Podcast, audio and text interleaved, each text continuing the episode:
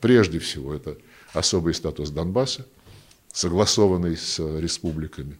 Это закрепление этого особого статуса в Конституции Украины, в которой должен быть внесен элемент федерализации, как это, децентрализации, как это записано в Минских договоренностях. Как говорится, оговорка по Фрейду. В продолжении предыдущего видео Сергей Лавров начал растолковывать нам ультиматум Путина. И он состоит из многих пунктов. А, в общем, хочется сказать, что, ребята, если кто-то потерял губозакатывательную машинку, то купите себе новую. Но а, слушайте, вы видите, федерализация, децентрализация. На самом-то деле им все равно, как все будет называться. Для них главное, чтобы они через оккупированный Крым, а через оккупированный Донбасс в первую очередь могли иметь а, рычаг давления на принятие решения, решений а, в Киеве. Это амнистия, конечно же, безусловная амнистия. И, разумеется, это проведение выборов по правилам, согласованным между Киевом, Донецком и Луганском – на основе принципов ОБСЕ. Вот и все, собственно говоря. После этого восстанавливается полноценный контроль украинского руководства, украинского государства над э, неконтролируемой им э, сейчас частью границы с Россией. Вот, собственно, этого они и добиваются. Именно поэтому э, Владимир Путин говорит о каких-то гарантиях безопасности. Для них гарантия безопасности – это их власть. И причем не только над, э, над территорией России и оккупированных уже территорий Украины. Подписывайтесь на мой YouTube канал. Меня зовут Роман Соболек. Мы здесь рассмотрим внимательно, как э, у Сергея Викторовича заканчивается терпение и сводится это в конечном итоге к чему? Но ненависть, ненависть к Украине, абсолютно неприкрытая, э, человеческая ненависть к Украине и украинцам. Потому что сколько лет они уже там, с 2014 года, или э, может быть даже ранее занимаются решением украинского вопроса, а ничего особо не получается. Юрий Викторович, была опубликована переписка э, ваша с коллегами из Франции и Германии. Почему? Достали? И какая реакция на эти публикации? Мы все люди, можно сказать, достали. А, но мы, естественно, не впадаем ни в какое уныние, просто, а, наверное, самим же моим коллегам не очень прилично а, таким образом себя вести, когда они ежедневно в ходе вот последних двух недель, когда обсуждалась их инициатива собраться на уровне министров иностранных дел, делали арогантные, не очень корректные не очень этичные заявления. Вот все готовы, Путин поручил, а Лавров не хочет. Это было вот примерно так. Я говорю о терпении не просто так, потому что раньше они каким-то образом пытались все прятать за э, этими дипломатическими формулировками. Теперь вот Сергей Викторович вывалил э, на своем сайте mit.ru э, переписку, соответственно, МИДа России с коллегами из Франции и Германии. И что мы там узнаем? Что Россия вот эти вот свои желания и мечты, она их формулирует в документе. Оказывается, вот они предлагают э, согласовать финальное заявление встречи глав МИД. И там сказано о де-факто властях оккупированного Донбасса. Почему-то а, под этим они имеют именно республики, ну, то есть оккупационные администрации. Там есть забавный момент, когда и французы, и немцы говорят, ребят, ну, это же не пройдет, никто это не примет, но они э, готовят заявление в проект заявления в нормандском формате на уровне глав МИД, на российская сторона, в таком ключе, как будто Украины там нет. Типа, Украина должна это принять к сведению.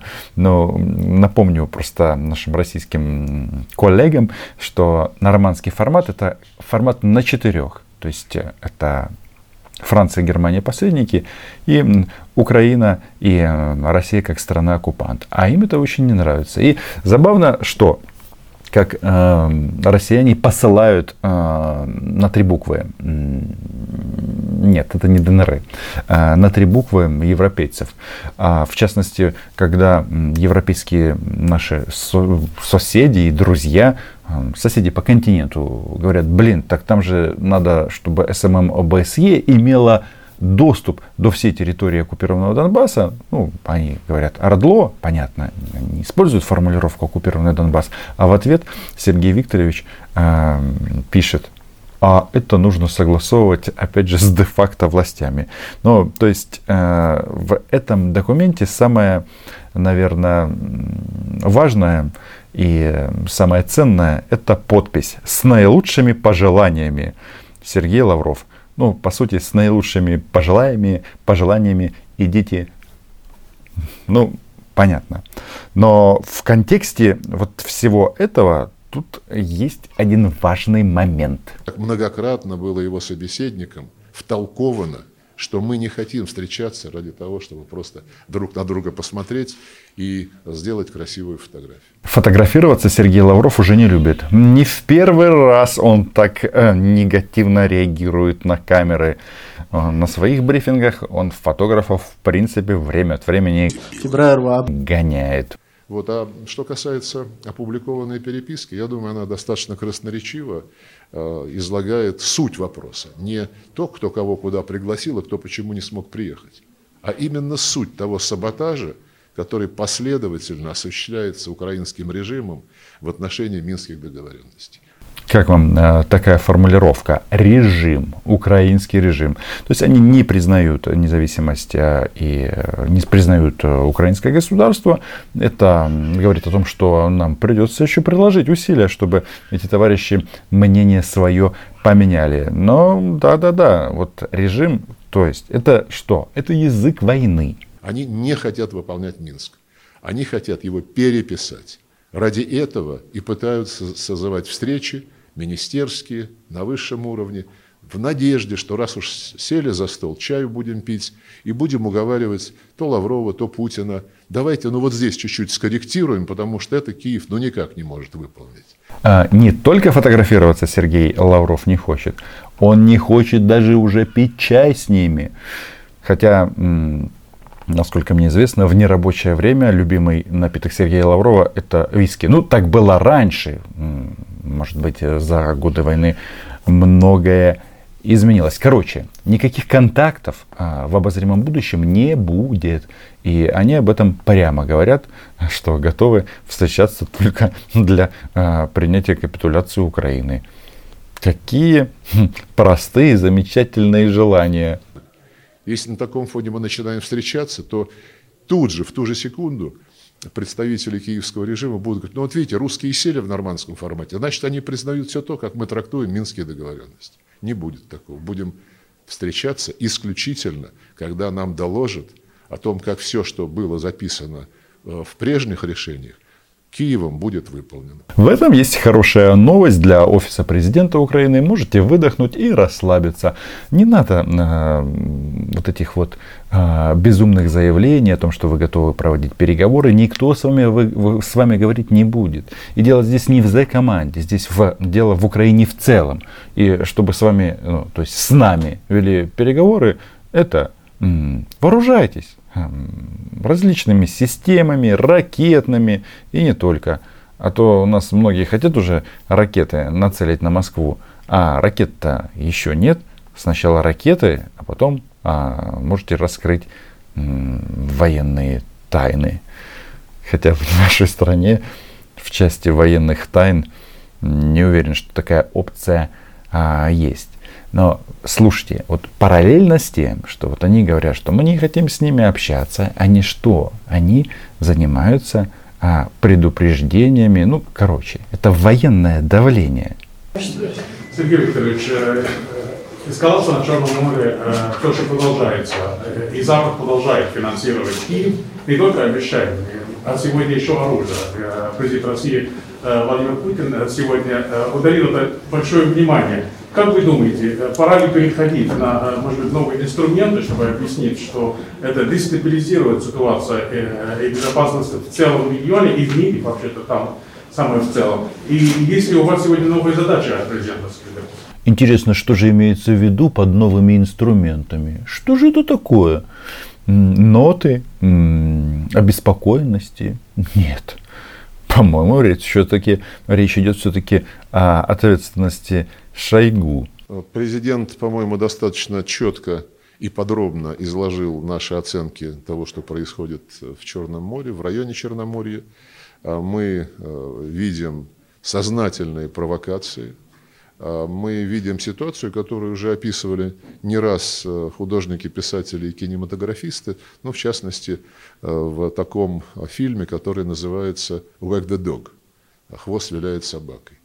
А, Все, что сейчас происходит, в значительной степени отражает а, желание киевского режима представить себя жертвой российской агрессии, которую они то видят, то отрицают – Отрицают у нас факт российского военного вторжения только это партия ПУК, партия украинских коллаборантов, ОПЗЖ и Киева. Я так понимаю, он сейчас главный. Хотя вещи, которые говорит Илья в эфирах российских э, телеканалов, они такие, ну, за гранью. В общем, в России за такое он бы уже давно сидел. Но тут ему пока повезло. Надеюсь, что и у него тоже везение закончится. Но что... А, их обижает, что их все считают страной-агрессором.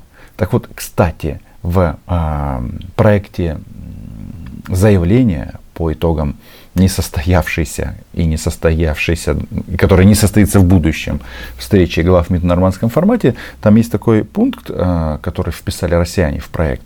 Э, он звучит э, примерно так, что э, Франция и Германия должны заявить, что они не согласны с а, заявлением саммита Украина Евросоюз, где с черным по белому сказано, что Россия участник конфликта на Донбассе, то есть страна-оккупант. То есть э, российское военное вторжение видят все. Да, россияне тоже видят, но они почему-то требуют, чтобы их не называли оккупантами. А кем? Ну, кем вас тогда назвать? А, если ты так говоришь, тогда ты русофоб. Ну, понятно. Помните, когда э, шум был на Западе о том, что там аккумулируется большое количество российских войск, там руководители Министерства обороны и Генерального штаба Украины говорят, ничего там не происходит, там все спокойно. Привет нашим этим э, пресс-службам, коммуникационным командам, или как это сейчас называется. Да? Вот э, что получается, когда Запад и Украина говорит разными голосами. Вот в конечном итоге вот они и здесь манипулируют, хотя все э, сообщения о том, что они продолжают стягивать э, свою группировку к украинским границам, продолжают подступать. Продолжают. Зачем? Грибы собирают? Не думаю. Но есть те, а, включая самого президента Украины, а, кто хотел бы очень нагнетать страсти, кто хоть, очень хотел бы сделать какую-нибудь, совершить какую-нибудь провокацию – Э, чтобы Россия сорвалась в надежде, как я уже говорил, на принцип, озвученный еще Остапом Бендером, «за граница нам поможет». Я уже говорил, что за граница нам не поможет, но видите, пока, пока сорвался Лавров, хотя Россия тоже сорвалась с этого, от, от, не сорвалась, а оторвалась от здравого смысла. И все вот эти абсолютно безответственные заявления Э, министра обороны Соединенных Штатов, когда он был в Киеве и гарантировал, что Украина будет в НАТО. Заявление его коллеги, министра обороны Великобритании, о том, что Великобритания будет строить военно-морские базы на Азовском море. Она направит туда своих десантников, целых 600 человек, защищать а, Украину от российской агрессии. Ну, понимаете, с одной стороны, это вроде бы серьезные люди, с другой стороны, смешно, с третьей стороны, очень опасно. А что тут опасного? Они же защищают Украину на территории Украины. Где противоречия? Никаких противоречий нет. А вот э, Сергею Лаврову смешно. Ну, смешно, наверное, должно быть тем, кто смеется последним. Нет, я сейчас не про рай. Потому что, может быть, они это делают просто так, чтобы отвлечь внимание от каких-то других проблем. Ну, э, англичанам сейчас вообще нужно похорохориться где-то на международной арене, потому что они из Евросоюза ушли, не могут освоиться с новым э, своим положением, и вот провозгласили свою концепцию «глобальная Британия». Пожелаем им успехов на этом пути. Но э, когда это все вот выглядит и смешно, и Э, провокационно, одновременно эти взрослые люди не могут не понимать, что на Украине множество людей на самых высоких постах, которые только и ждут, когда Запад сделает такую провокацию, которая неизбежно повлечет за собой наш ответ.